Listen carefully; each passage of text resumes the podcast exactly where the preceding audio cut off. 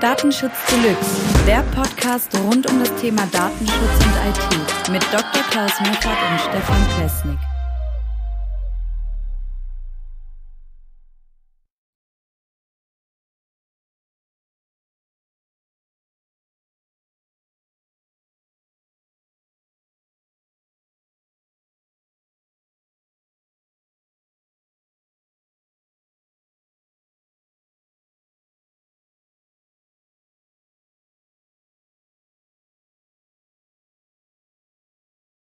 Hallo und herzlich willkommen, liebe Zuhörer. Hier ist wieder der Datenschutz Deluxe Podcast. Mein Name ist Stefan Plesnik und ich begrüße euch recht herzlich. Bei mir ist wie immer Dr. Klaus Meffert. Lieber Klaus, wie geht es dir? Mir geht es wie immer gut, wenn wir sprechen. Stefan, wie geht's dir? mir geht es auch hervorragend. Und zwar hauptsächlich, weil wir heute an das Thema, hatten wir ja schon angekündigt, anknüpfen wollen vom letzten Mal. Da ging es ja um äh, Nutzungsrechte bei der Nutzung von Generative AI und äh, was da alles so im Argen sein kann.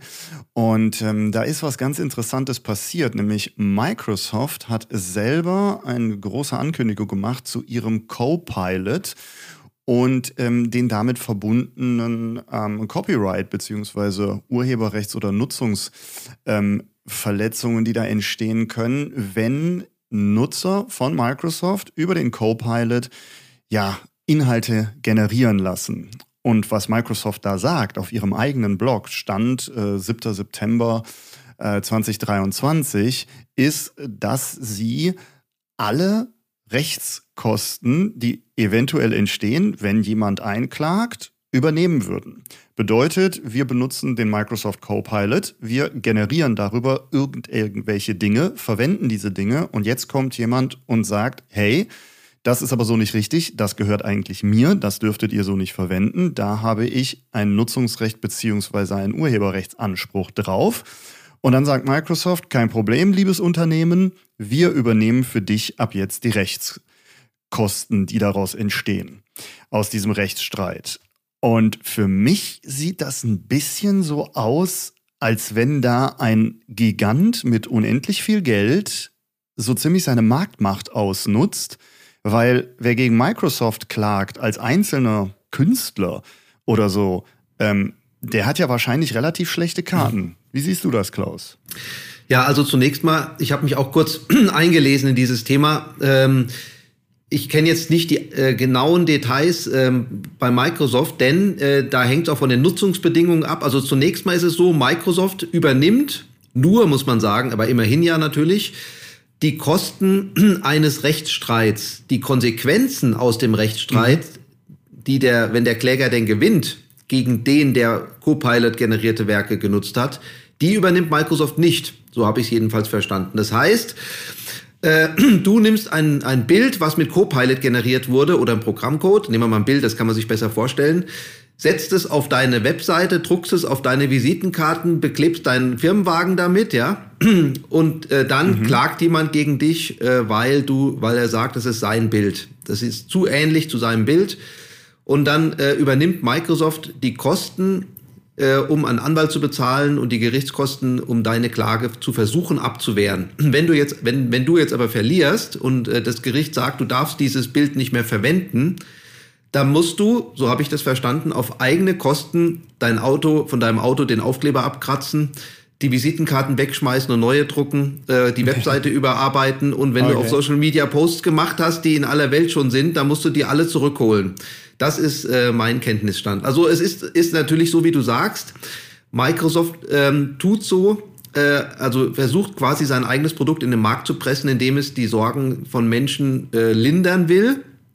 Äh, und ja. äh, wie du sagst, ich finde auch, Microsoft äh, nutzt da seine Marktmacht, sagt natürlich gleichzeitig, wir sehen gar nicht, äh, dass es Urheberrechtsprobleme gibt mit KI-generierten Werken, aber trotzdem zur Sicherheit helfen wir euch, wenn was passiert. Das ist natürlich Unsinn, weil ich, ich weiß es ja selbst. Äh, KI-generierte Bilder insbesondere, die sind sehr oft sehr ähnlich oder sogar nahezu gleich mit Originalwerken. Marvel-Comics insbesondere ja. als Beispiel, weil wenn du als Suchbegriff Marvel oder Spider-Man eingibst oder sowas, da gibt's halt nicht so viele andere Dinge als von Marvel diese eine Figur, die da rauskommt im Endeffekt und populär ist in der KI. Mhm. Und die sieht halt ja. eins zu eins oder exakt so aus. Ich meine, ob der Spider-Man jetzt in der äh, auf dem grauen Gebäude sitzt an der Wand oder auf dem grünen Gebäude, das ändert jetzt am Urheberrechtsschutz gar nichts, sage ich jetzt mal, ja. Äh, oder ob der mhm. Spider-Man jetzt 1,60 Meter groß ist oder 1,50 Meter auf dem Bild, angenommenerweise natürlich, äh, wenn man es hochskalieren würde. Das spielt keine Rolle für den Urheberrechtsschutz. Es ist sehr nah dran am Originalwerk, zum Verwechseln ähnlich, muss man sagen. Und damit ist, ist das Urheberrecht verletzt. Das ist vollkommen egal, ob das eine KI generiert hat oder ein Mensch. Das Urheberrecht gilt immer, äh, in Deutschland jedenfalls äh, also für dich als Urheber, egal wie der andere, der dein, dein Bild nachgemacht hat, wie er es nachgemacht hat, ja, ich meine, es wäre noch schöner. Angenommen, du, du, machst, du bist der Urheber von Spider-Man, dann gehe ich her und sage, ja, ich habe ja Spider-Man mit, mit einer KI generiert, da greift ja das Urheberrecht nicht, das wäre ja Unsinn, oder? Also ich meine, da kann man schon die, die verquerte Logik von Microsoft, ich habe es wie gesagt nur gelesen, ich gehe davon aus, dass die Quelle hier seriös ist, die ich habe, ein deutsches Medium, äh, aber man sieht daran, Microsoft äh, ist da wieder mal, finde ich, ein asoziales Unternehmen. Ja, ich finde das in, insofern auch äh, interessant, weil Sie sagen ja, Sie hätten ähm, sogenannte äh, Guardrails and Mitigations, die ähm, das Unternehmen ähm, quasi vorher implementiert haben muss. Ähm, und das ist halt so ein Punkt, wenn man sich dieses Werk durchlesen möchte, was man natürlich kann, ähm, dann ist man auf jeden Fall äh, erstmal beschäftigt zu verstehen, was man überhaupt tun muss. Und es hat halt auch damit zu tun, dass man bestimmte äh, Dinge in diesem Copilot implementieren muss, in der Funktionalität von diesem Copilot.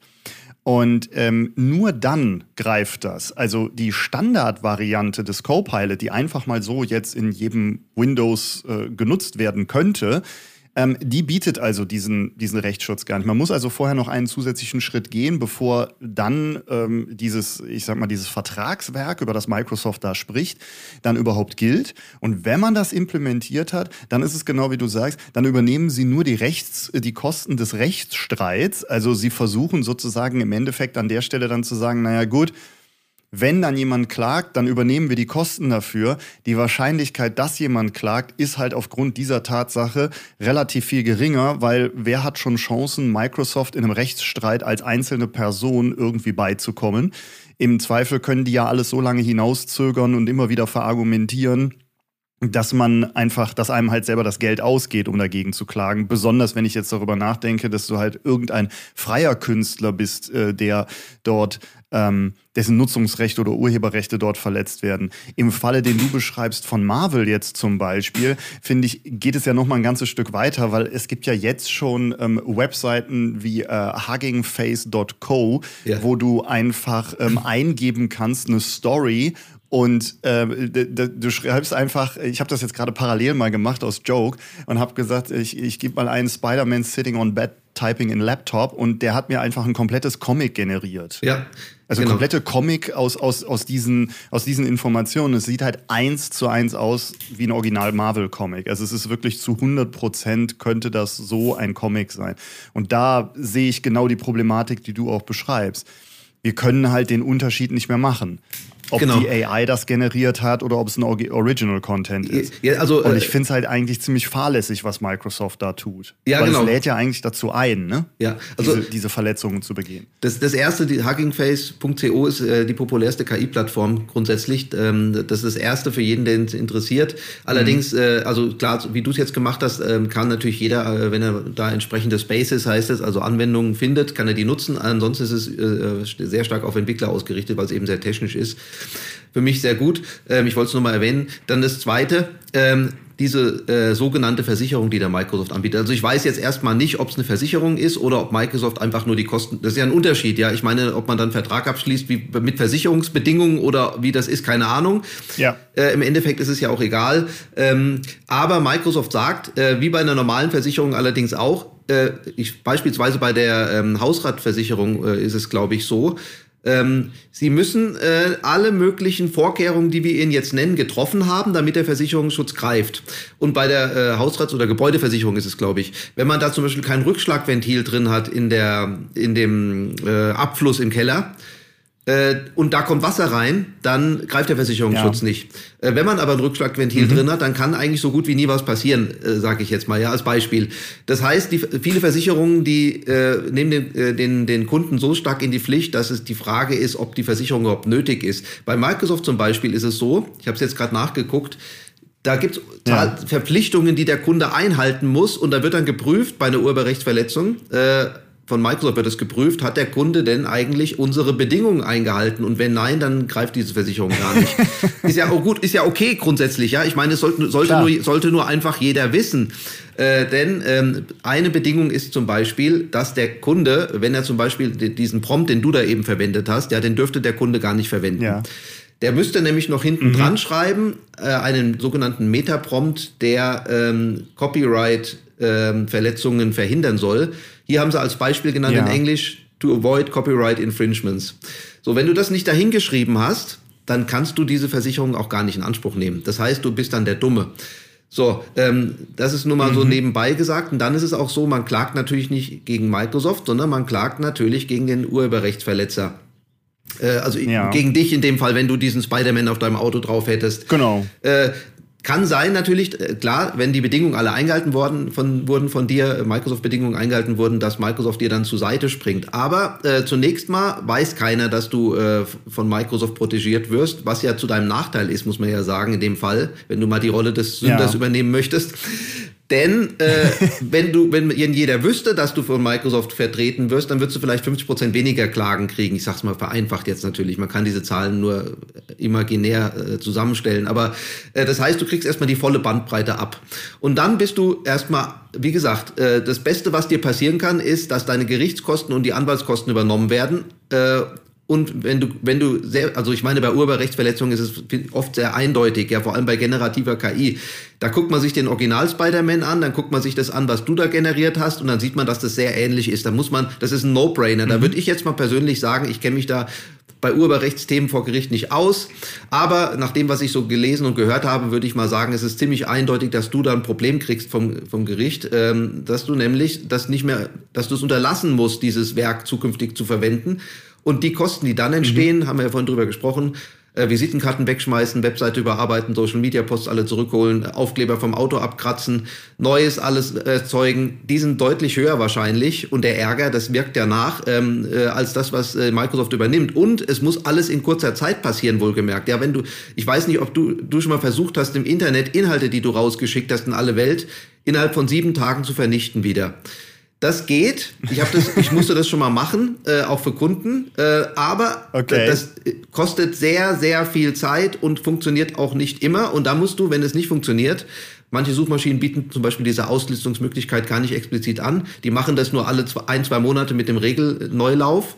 Da musst du das äh, dokumentieren, dass du das versucht hast, bestmöglich. Und dann, falls der Gegner dann nochmal äh, sagt, nee, du hast aber jetzt immer noch nicht alles richtig gemacht, dann sagst du, ich habe es aber versucht, hier sind meine Beweise. Dann kann sein, dass es nochmal vor Gericht geht und da ist der Microsoft schon längst draußen. Also, wie du gesagt hast, mhm.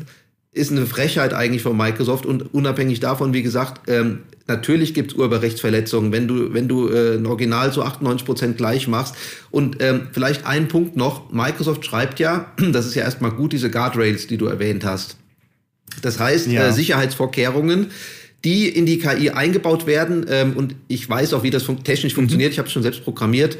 Man vergleicht eben die, das, das generativ gener erzeugte Bild, also den Output des KI-Modells, von Copilot in dem Fall, äh, mit allen Eingabebildern das sind 10 Milliarden zum Beispiel, die im Trainingsdatensatz der KI mhm. vorhanden sind. Diese Bilder müssen gar nicht als in Rohdaten gespeichert werden, sondern nur die sogenannten Einbettungen, Embeddings, also Zahlenreihen. Das heißt, die Struktur des Bildes, so wie du bei dir im Gehirn ein Bild abspeicherst, so wird es in der KI auch abgespeichert. In den Neuronen mhm.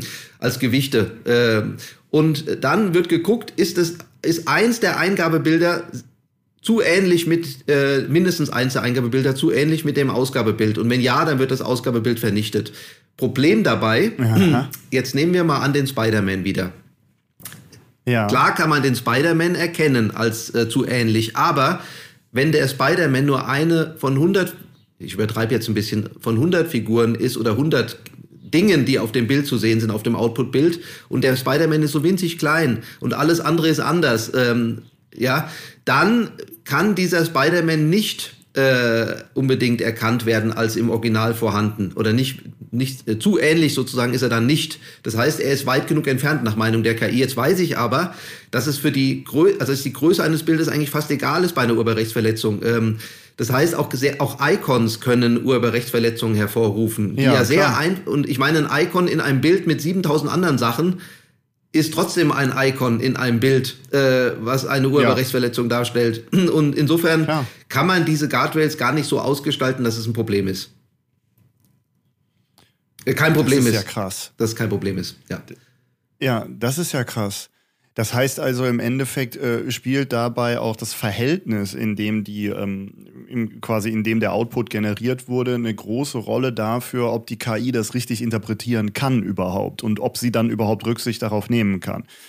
Das ähm, ist eine Sache, die ich nicht wusste. Ich dachte, die KI wäre dann irgendwie intelligenter als ein Mensch, weil die ja irgendwie besser sowas scannen können, weil wir Menschen übersehen ja Dinge schon mal häufig. Jetzt hätte ich eigentlich gedacht, dass eine KI dann das ja, weniger übersieht, kann, aber die kann, sind ja an der Stelle noch menschlicher. Kann sie auch. Das ist ja krass. Also ich, sie kann natürlich mehr scannen und erkennt auch mehr. Die Frage ist, ob der Ähnlichkeitswert, der ermittelt wird, hoch genug ist, um eine ja. Copyright-Verletzung automatisiert annehmen zu können. Weil wenn zu oft eine Copyright-Verletzung angenommen wird, wiederum, dann werden ja alle Outputs, also dann werden, werden die Kunden unzufrieden, weil dann sagen die alle, ja, Copilot, ähm, Copilot generiert ja nur äh, Copyright-verletzende Werke. Das, das finde ich jetzt super spannend, weil das ist eigentlich ein cooler Anknüpfungspunkt, wo ich jetzt gerade mal darüber nachdenke, Datenschutz, personenbezogene Daten. Wenn wir jetzt mal davon ausgehen, wir haben ein Bild, wo, wo Menschen drauf sichtbar sind, wirkt sich das dann für zum Beispiel eine KI, die bestimmte Informationen verpixeln soll, weil Menschengesichter erkennbar sind, dann ähnlich aus? Oder kann die KI an der Stelle mit anderen Mechanismen äh, zum Beispiel jetzt, wenn ich ein Bild habe mit einer Gruppe von Menschen und deren Köpfe sind aber jetzt, all, vielleicht ist einer eher prominent und, und andere im Hintergrund sind irgendwie kleiner. Wirkt sich das dann genauso aus? Nicht, nicht unbedingt. Also ähm, man kann diese Menschengesichter schon erkennen. Äh, wenn sie ein bisschen größer ja. sind, hilft natürlich. Ähm, das ist analog zu Überwachungsvideos. Äh, wenn eine Überwachungskamera mhm. sehr schlechte Qualität hat, schwarz-weiß noch, weil es in der Nacht ist und dann noch weit weg von dem Objekt ist, wo der Einbrecher vielleicht gerade ist, dann wird es natürlich immer schwieriger. Aber grundsätzlich äh, äh, ist die Position und die Größe eines Objektes für die KI kein Problem. Das ist ja das Schöne, muss man sagen. Mhm. Ähm, äh, das ist invariant äh, bezüglich Größe und Position und auch Farbgebung. Das heißt, eine KI kann schon erkennen, ob da ein äh, Gesicht oder ein Mensch ist, unabhängig davon, wie groß, in welcher Position und so weiter äh, dieses Objekt sich befindet. Okay, das heißt also, an, an der Stelle ähm, könnte man sagen, wir, wir, wir können mit KI so eine Bildinterpretation von so, von so Videoaufnahmen und so weiter, würde an der Stelle bis zu einem gewissen Grad funktionieren, aber dieser Grad ist eigentlich relativ hoch, sodass also ab dem Moment, wo eigentlich auch für einen Menschen nicht mehr zu erkennen ist, dass es ein Mensch ist oder welcher Mensch es ist, äh, auch da würde die KI erst scheitern. Naja, äh, also ob es ein Mensch ist, kann man schon meistens ähm, erkennen. Es kommt auf das Modell an, ja. wie gut es trainiert ist, ob es auf Menschen trainiert ist oder ein allgemeines. Also das kann man schon bis zum sehr guten Grad. Ich habe es sogar schon gemacht für eine äh, Dreisat-Sendung, die ausgestrahlt wird im März, glaube ich. Ähm, da geht es um Aha. Sicherheit im Museumsbereich, grünes Gewölbe und so weiter. Und da wurde ich ähm, interviewt relativ lange und auch ähm, habe da eine KI programmiert, die zu über Originalüberwachungsvideos ähm, die Menschen, also Einbrecher in dem Fall, äh, markiert. Das klappt sehr gut. Aha. Es gibt einzelne Fälle, äh, wo es nicht geklappt hat. Da war aber wirklich der, das, der Mensch sehr weit weg, sehr stark verschwommen mit dem, Hinter mit dem Vordergrund, äh, Balustrade und so weiter. Und das KI-Modell war auch gar nicht fein trainiert auf diesen Fall. Das heißt, ich habe einfach ein, ein Basismodell genommen, das ein bisschen optimiert. Das heißt, da hätte man noch viel mehr machen können. Das geht schon alles. Nur wie gesagt, ähm, es geht ja auch nicht immer um Spider-Man, ja. Ähm, es geht ja oft auch einfach um Formen. Und ähm, da sagt man ja nicht, ähm, diese Form ist, also wie soll ich sagen, Spider-Man weiß jeder, wenn dann Spider-Man drauf ist, ist eine Urheberrechtsverletzung. Aber wenn da jetzt die Form eines Künstlers 4711 äh, drauf ist, ja, ich weiß ja gar nicht mal, dass es diese Form anderswo gibt. Also ich äh, und äh, was soll die KI mir da melden sozusagen? Ja, das, das ist das Problem. Mhm. Also ich da, da müsste ich mir ja angucken die Bilder. Das könnte man machen übrigens. Ähm, nur der Punkt ist halt, wenn äh, ja, das ist Urheberrecht ist ja auch eine Ermessenssache, wenn man vor Gericht steht. Wird der Richter das genauso mhm. beurteilen wie das KI-Modell, was diesen äh, diese Guardrails implementiert? Ja, ich glaube natürlich nicht. Jeder Richter macht es anders nach eigenem ähm, gut dünken. Und ein KI-Modell ist ja kein Richter. Also äh, natürlich ist es äh, ein automatisierter Richter, aber was zählt, ist der Richter vor Gericht und nicht äh, das KI-Modell. Ja, ja, definitiv, definitiv. Ähm, was genau, also wenn ich, wenn ich jetzt mal so gucke, wenn einfach nur so diese, diese Co-Pilot-Geschichte, wenn ich mir jetzt vorstelle, die, die ist jetzt implementiert in den ganzen Windows-Produkten und ich kann die nutzen. Äh, da steht direkt dabei mit Bing. Das ist also irgendwie auch mit der Suchmaschine von denen verknüpft. Ähm, jetzt weiß man ja von Windows, dass die, sag ich mal, in einem nicht unbeträchtlichen Maße Telemetriedaten übertragen. Also Informationen über alles Mögliche, was, was ich mit meinem Rechner tue. Wenn ich das denn nicht über bestimmte Datenschutzeinstellungshebel unterbinde und wer weiß, ob das dann wirklich berücksichtigt wird von, von Microsoft an der Stelle oder ob die die Daten trotzdem abgreifen. Wenn ich also so wenig Kontrolle darüber habe, was, was ich an, an, an personenbezogenen Daten, an Dingen über, über mich preisgebe, alleine über die Nutzung meines Betriebssystems und ich nutze jetzt diese, diese KI, spielen dann nicht alle diese Daten mit in die Trainingsdaten der KI rein? Dass ja, äh, dadurch gelernt wird, wie das Verhalten der Nutzer ist, da um daraus bessere Prompt, äh, also bessere Rückgaben für die Prompts zu erzeugen?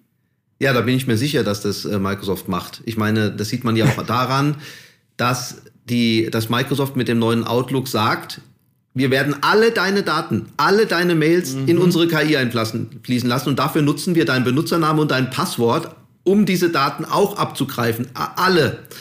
Mhm. Ähm, das heißt, auch vertrauliche Informationen sollte man dann also nicht mehr über ein neues Outlook. Und wenn du, wenn du das nicht möchtest, dann nutzt eben das alte Outlook äh, oder ein anderes E-Mail-Programm. Also das sagen sie nicht, das andere. Das, ja. ähm, das wäre alles in, halbwegs noch in Ordnung, wenn das alte Outlook äh, denselben ähm, Lebens- und Wartungszyklus hätte wie das neue Outlook. Weil wenn ja, das genau. alte Outlook dann 2025, also nur als Beispiel jetzt, ähm, auslaufen würde und das neue Outlook aber bis 2027 äh, läuft, bis wieder Neues kommt, dann habe ich eine Zwei-Jahres-Lücke, ja. die ich schließen muss. Ich, ich persönlich äh, kann damit umgehen, nur größere Unternehmen, die Microsoft-Jünger schon mittlerweile sind oder sein müssen, ähm, die davon abhängig sind von Microsoft, die haben dann ja. diesen Problem. Also ich sage natürlich, ähm, ich sage mal rein objektiv, wenn man mal die Gesetze weglässt, ist es natürlich das Beste, wenn man möglichst viele Daten in ein KI-Modell einfließen lässt. Ähm, ja. Umso mehr, umso besser. Äh, wobei, also das ist, muss man wirklich sagen, ähm, wobei irgendwann äh, braucht man auch nicht mehr so viele Daten. Wobei der Punkt ist die Varianz. Ähm, wenn du jetzt ähm, 50 Nutzer hast, die ein Sprachmodell befragen, dann wird wahrscheinlich, gibt es bestimmt 30 Nutzertypen oder die unterschiedliche Fragearten haben von der sprachlichen Formulierung her. Der eine zum Beispiel sagt, was sind Cookies? Fragezeichen. Der andere sagt, sag mir mal, was Cookies sind. Oder was meinst du sind Cookies? Ja, das ist alles dieselbe mhm. Frage, mhm. äh, Frage vom, von der Semantik her, aber sprachlich komplett anders formuliert. Und ich weiß gar nicht, das waren jetzt nur meine Ideen, wenn du, wenn du jetzt was sagen solltest oder irgendjemand, den ich nicht kenne, wie der dieses KI-Modell nach Cookies befragt, weiß ich nicht. Und das kann man halt natürlich sehr schön rausfinden, wenn man einfach alles mitprotokolliert. Und 100.000 oder drei Millionen User hat, dann weiß man eben alles. Äh, dann dann gibt es ja. keine Frage. Also wenn dann jemand nach Cookies fragt und anders als drei Millionen Nutzer, dann muss er irgendeinen Dachschaden haben oder vielleicht kann er die Sprache nicht richtig. Ja, also anders, was anderes bleibt dann ja schon fast nicht mehr übrig. äh, und ähm, da, also diese Verhaltensanalyse ist halt wirklich extrem, ja. Also man kann halt äh, anhand des Verhaltens einer Person auch sehr schön herausfinden, welche Persona er verkörpert. Ähm, ja, da gibt's absolut. ja diese, ich bin so eher der analytische Typ und da gibt's welche, die sind eher emotionsgetrieben und so weiter. Und dann sind die Menschen natürlich auch viel zugänglicher für Werbung. Man weiß besser und, mhm. und, auch bei Wahlen und so weiter. Das wurde ja gemacht bei, ähm, bei der Trump-Wahl. Cambridge Analytica hast du, glaube ich, auch ja. schon erwähnt letztens. Also da, da, da, da, Microsoft hat halt dann, weiß dann alles über uns. Ich möchte nochmal anfügen, ähm, äh, der äh, Gründer von Aleph Alpha, äh, Andrulec heißt er, glaube ich, der hat ja gesagt, ähm, wir sind dumm, wenn wir Microsoft alle unsere Daten geben. Ich sehe es genauso, ich habe es auch vorher schon so gesagt, da brauche ich seine Aussage nicht, um das äh, zu wissen, sondern äh, ja. ich finde es gut, dass er es gesagt hat. Ich bin derselben Meinung schon immer gewesen. Und wir, wir sollten einfach mal drüber nachdenken, dass wir nicht noch mehr Abhängigkeit generieren, indem wir unsere Daten an Microsoft und Google weiter kostenlos liefern. Und die freuen sich ohne Ende, weil sie Hunderte von Milliarden jedes Jahr verdienen. Und irgendwann gibt's nur noch diese zwei Konzerne, weil mit KI ja. kann man dann halt in ein paar Jahren einfach alles machen. Da kann ich auch Erfindungen generieren, ja, und alles kann ja. ich damit machen, alles. Das, äh, das ist insofern, äh, finde ich, ähm, sehr, ähm, sehr kritisch zu betrachten, auch wenn man jetzt mal davon ausgeht, ähm, wir, wir, wir reden immer so viel beim Datenschutz über Werbung. Aber wenn ich mir jetzt mal überlege, wie sehr ja auch das Verhalten von Menschen kontrollierbar und lenkbar wird. Schauen wir mal nach China, nach Shenzhen, wo wir Social Credit äh, äh Scoring Systeme haben, wo halt genauestens protokolliert wird, wenn einer bei Rot über die Ampel geht, wird er auf großen Werbetafeln gezeigt, sein Vergehen gezeigt und gezeigt, wie viele Abzüge er im Social Scoring bekommt. Und mit einem Mal kann man aus dem Land nicht mehr ausreisen, man darf irgendwelche Verträge nicht mehr unterschreiben und so weiter. Also eine komplett kontrollierte Gesellschaft. Und wenn ich mir jetzt überlege, dass wir, dass wir gerade bereitwillig dabei sind, diese Informationen an Privatunternehmen zu vergeben. Also wir vergeben die noch nicht mal an eine Form einer Regierung, die in unserem Land auch für bestimmte Infrastruktur oder so sorgt, sondern wir übergeben die wirklich an ein kapitalgetriebenes Privatunternehmen. Und dieses Unternehmen ähm, bietet sogar ja jetzt aktuell schon Services an, dass, äh, dass man als Unternehmensvorstand bestimmte Richtlinien erlassen kann, dass protokolliert wird, wie fleißig und ähm, sinnvoll arbeiten denn die Mitarbeiter am Arbeitsplatz. Wenn man das jetzt kombiniert, dass ich nicht nur noch, dass ich nicht nur Zeit tracken kann und ähm, welche Programme benutzt wurden, sondern dass ich auch noch genau weiß, was innerhalb eines Programms getan wurde und dann über KI auswerten kann, ob das sinnhaft ist zum, zum, zum Ziel, das ich mit meinem Unternehmen verfolge. Damit machen wir die Menschen, die in den Unternehmen arbeiten, vollständig unmündig. Wir machen ja. die im Endeffekt zu Maschinen. Also wir, ja. wir, wir versuchen den Menschen genau das abzuerziehen, was wir eigentlich von den Menschen wollen. Nämlich die Kreativität und das Mitdenken wird dadurch immer stärker eingedämmt, weil wir uns jetzt dann darauf verlassen können, dass die KI für uns ja schon genug denkt. Ja, genau. Jetzt, jetzt noch zu dem letzten Punkt, den du gesagt hast, äh, will ich ja. noch eine Sache sagen, weil Microsoft, äh, habe ich jetzt auch wieder auf der Microsoft-Seite gelesen, was die Pflichten des Kunden sind, der Copilot benutzt, damit er überhaupt einen Anspruch hat, dass Microsoft ja. ihm beisteht bei einer Klage gegen ihn, Urheberrechtsklage. Mhm. Und zwar muss der Kunde äh, vorher ähm, ein Red Teaming gemacht haben, äh, so, sogenanntes Red Teaming. Das heißt, er muss versucht haben, äh, das, das KI-Modell vom, also den Copilot zu quälen äh, und zu versuchen, da, ob da nicht doch irgendwelches problematisches Material rauskommt. Das muss er selbst in einem eigenen Report festhalten. Er muss testen und er muss diesen Report, äh, also das heißt, er muss erstmal prüfen, kommt da eigentlich was raus, äh, was ich als Mensch für bedenklich halten würde. So, und das muss, ja, er dokument, muss er dokumentieren. Und wenn dann eine Klage kommt, muss der Kunde diesen, diese Dokumentation, diesen Report an Microsoft geben, um, damit Microsoft das dann verwenden kann im Sinne des äh, Kunden vor Gericht, um zu sagen, ja, wir haben doch alles getan. Der Punkt ist, äh, wenn ich mir schon so viel Mühe gebe, dann brauche ich auch keine Versicherung mehr. Äh, also weil dieser Fall, nee. dass dann was passiert und vor allem die Kosten dafür, sage ich, sind deutlich höher, wenn man mal bei größeren ja. Unternehmen denkt, weil bei kleineren kleineres Unternehmen kann sowas ja gar nicht leisten. Wahrscheinlich auch diese Zusatzversicherung gar nicht bezahlen. Ich weiß nicht, was die kostet, ist ja alles relativ günstig, aber dieser Aufwand, ähm, Geschweige also, denn zu verstehen, was das ja, eigentlich alles heißt. Zu ne? verstehen. Also, da, da, da kann ich auch ein eigenes KI-Modell nutzen oder mir eins mieten in Europa, in Deutschland. Ja. Äh, was nicht von Microsoft, weil es ja, also von einem rein europäischen Anbieter, deutschen Anbieter vielleicht sogar, ähm, wo, wo ich quasi automatisiert diese ganzen Prüfungen bekomme und wo ich mir, äh, wo ich dann sogar eine Ausgabe kriege, das guck dir mal die Bilder an, die sind möglicherweise ähnlich. Und das ist deutlich schneller, äh, als wenn ich mir diesen ganzen Mumpitz, den Microsoft hier vorschreibt, äh, an die Backe klebe. Also es ist die weitere Öffnung der Büchse der Pandora an einer anderen Stelle wieder mal. Und man kann nur jedem Unternehmer empfehlen, erklärt es ganz transparent und wenn ihr das nicht könnt, lasst am besten die Finger davon. Wenn ihr es könnt, dann bitte sorgt dafür, dass ihr von jedem Nutzer die informierte Einwilligung habt, dass ihr diesen Mist nutzen dürft. Und ich meine mit diesem Mist nicht den Copilot. Ich meine Microsoft Windows und jede Applikation dieses Unternehmens. Denn überall stecken, steckt ja jetzt dieser Mist drin, der da im Hintergrund irgendwelche Daten vernudelt. Du hast gerade schon das neue Outlook angesprochen. Dreimal dürfen wir raten, warum es das neue Teams gibt. Ja, also alle diese Sachen bieten genau diese Angriffspunkte und genau diese Problematiken.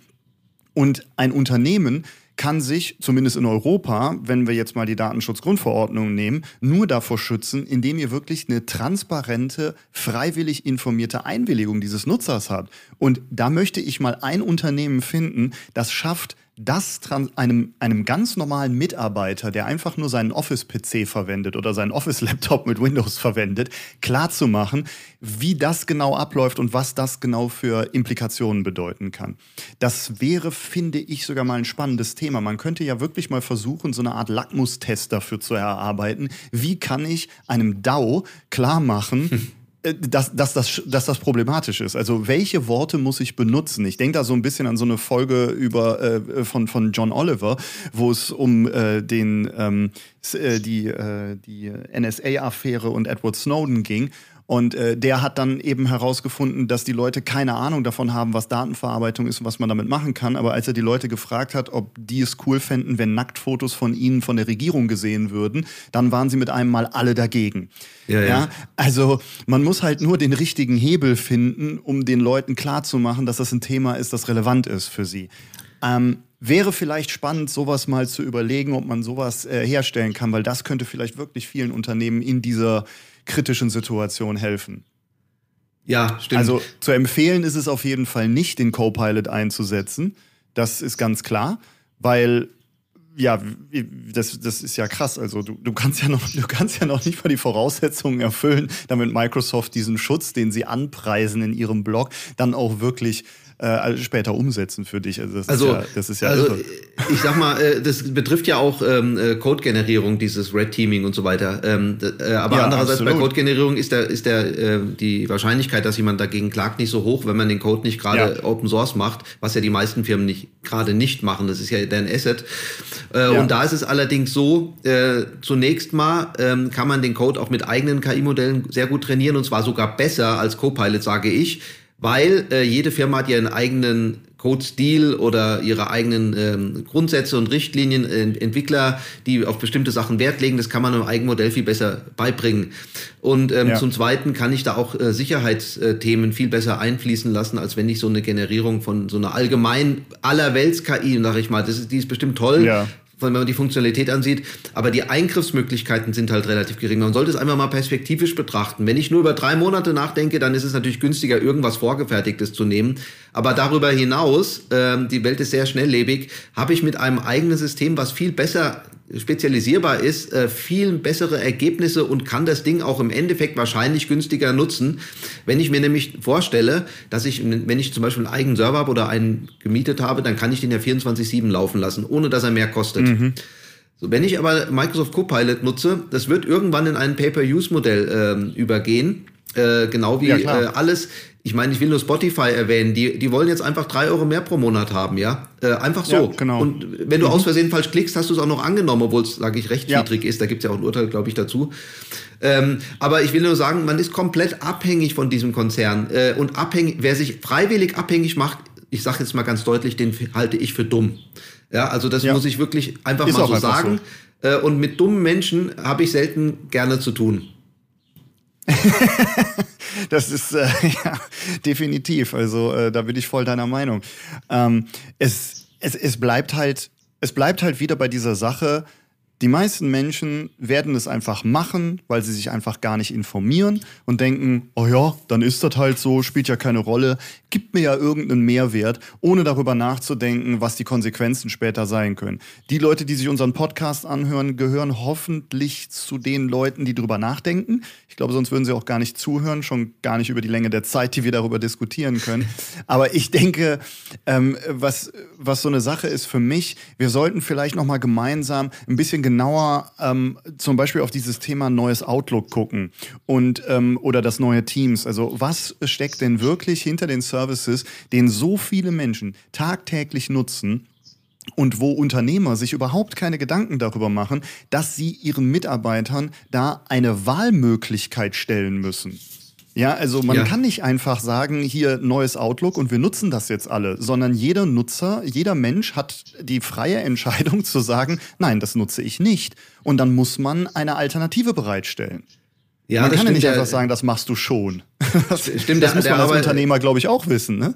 Ja, der Arbeitgeber äh, haftet natürlich dafür, was mit den Daten seines Angestellten äh, passiert, die er auf, auf Veranlassung sozusagen an Microsoft weitergibt. Äh, genau. Da können wir gerne mal drüber sprechen. Wir sind am Ende der Zeit, Stefan, du hast es gesagt. Ähm, ich sage mal so, aus meiner Sicht, es war sehr spannend und ich ähm, fand unseren Austausch sehr gut. Ähm, ich, ich bin kein Microsoft-Freund mehr. Ganz früher war ich es mal. Da gab es ja auch nichts, gar keine großen Probleme, die aufgeworfen wurden 1995 oder so. Ja. äh, aber ähm, ich sag mal so, wenn es geht, vermeide ich Microsoft. Und wir können auch gerne mal drüber reden, wie man das machen kann. Ich habe nämlich da ein Modell gefunden, was praktikabel ist äh, und gleichzeitig die Vorzüge von Windows äh, beibehält. Aha, wunderbar. Das ist doch eine spannende Vorausschau. Dann würde ich sagen, liebe Zuhörer, freut euch auf die nächste Woche, wenn wir dann alle gemeinsam lernen können, wie Klaus das Microsoft-Problem für uns löst. und in diesem Sinne würde ich sagen, danke dir, Klaus. Hat wieder mal sehr viel Spaß gemacht, viel gelernt und an alle da draußen, macht euch noch einen schönen Tag. Ciao, ciao. Tschüss. Das war Datenschutz Deluxe. Du willst mehr spannende Themen oder Kontakt zu uns? Dann besuche Klaus Meffert auf seinem Blog Dr. DSGVO und Stefan Pesnik auf seinem YouTube-Kanal Datenschutz ist Pflicht. Bis zum nächsten Mal.